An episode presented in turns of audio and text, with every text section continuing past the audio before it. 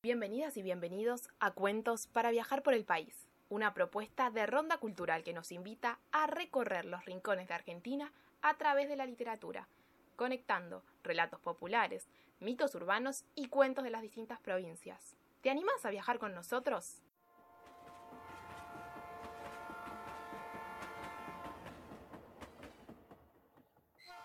En nuestro primer viaje nos vamos a trasladar a tierras misioneras para contarles una versión de la leyenda guaraní sobre la yerba mate.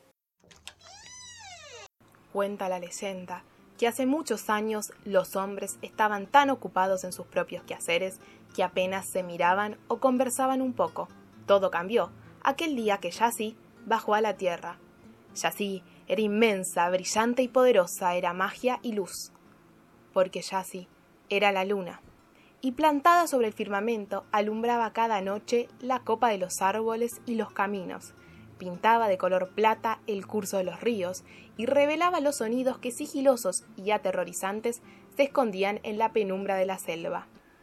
Una mañana Yasí bajó a la tierra acompañada por Aray, que era la nube, convertidas en muchachas, caminaron por los senderos apartados de la aldea, entre laberintos de sauces, lapachos, cedros y palmeras, y entonces de improviso se presentó un yaguareté, el paso lento, decidido, las garras listas para ser clavadas y su boca dispuesta a atacar.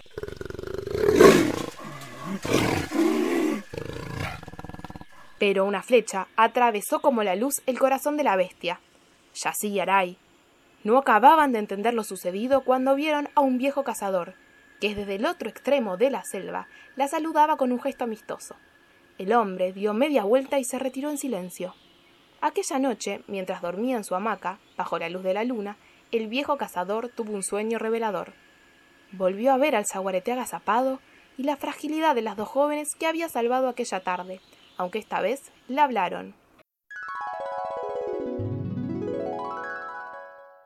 Somos Yasí y Aray, y queremos recompensarte por lo que has hecho.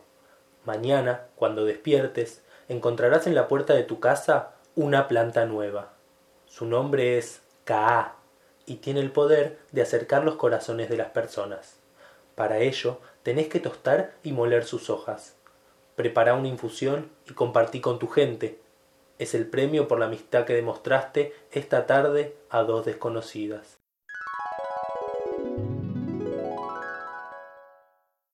En efecto, a la mañana siguiente el hombre encontró la planta y siguió las instrucciones que se le habían dado en sus sueños, puso la infusión en una calabaza hueca y con una caña probó la bebida y la compartió.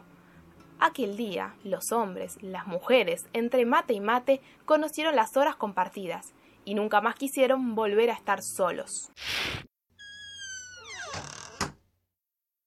¿Les gustó el viaje? ¿Recuerdan a qué región argentina viajamos? Al noreste, a la selva misionera. Acabamos de escuchar una leyenda, es decir, un relato de transmisión oral que busca explicar el origen de las cosas.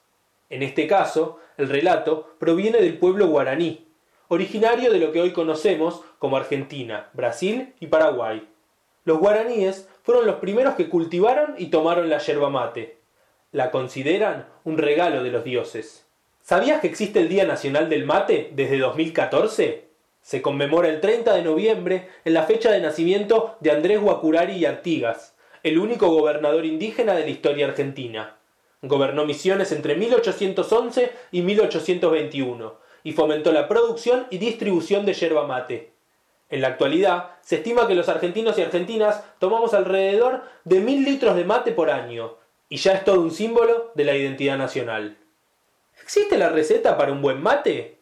La realidad muestra que es posible encontrar diferentes formas de preparar esta particular infusión, diferentes tipos de yerba, dulce o amargo, con o sin hierbas agregadas, en mate de madera, de calabaza o de lata, más frío o más caliente según el lugar. Tomar mate es una costumbre que se practica en varios países del mundo. Si bien algunos prefieren el té o el café, es un ritual argentino y es muy común escuchar te invito a casa a tomar unos mates, de una manera no tan literal, sino como sinónimo de encuentro, de compartir, de charla amistosa. Si te gustó esta historia, compartila y recomendanos. Para escuchar más relatos y conocer otra de nuestras propuestas, seguinos en nuestras redes. Pasea con Ronda. Somos una ONG que trabaja para promover el derecho de acceso a la cultura. Y vos también podés formar parte de Ronda Cultural sumándote a la comunidad rondera. Colabora y con tu aporte nos ayudas a seguir creciendo y además recibís beneficios exclusivos. Hasta la próxima.